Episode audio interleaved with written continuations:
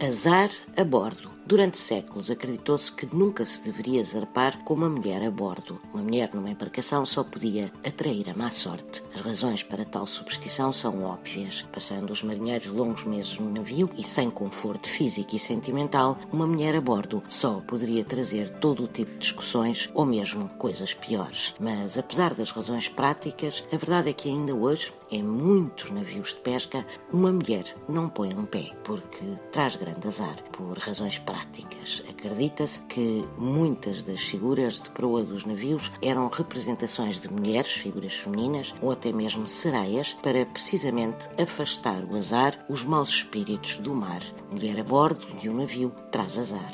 E não há duas, sem três.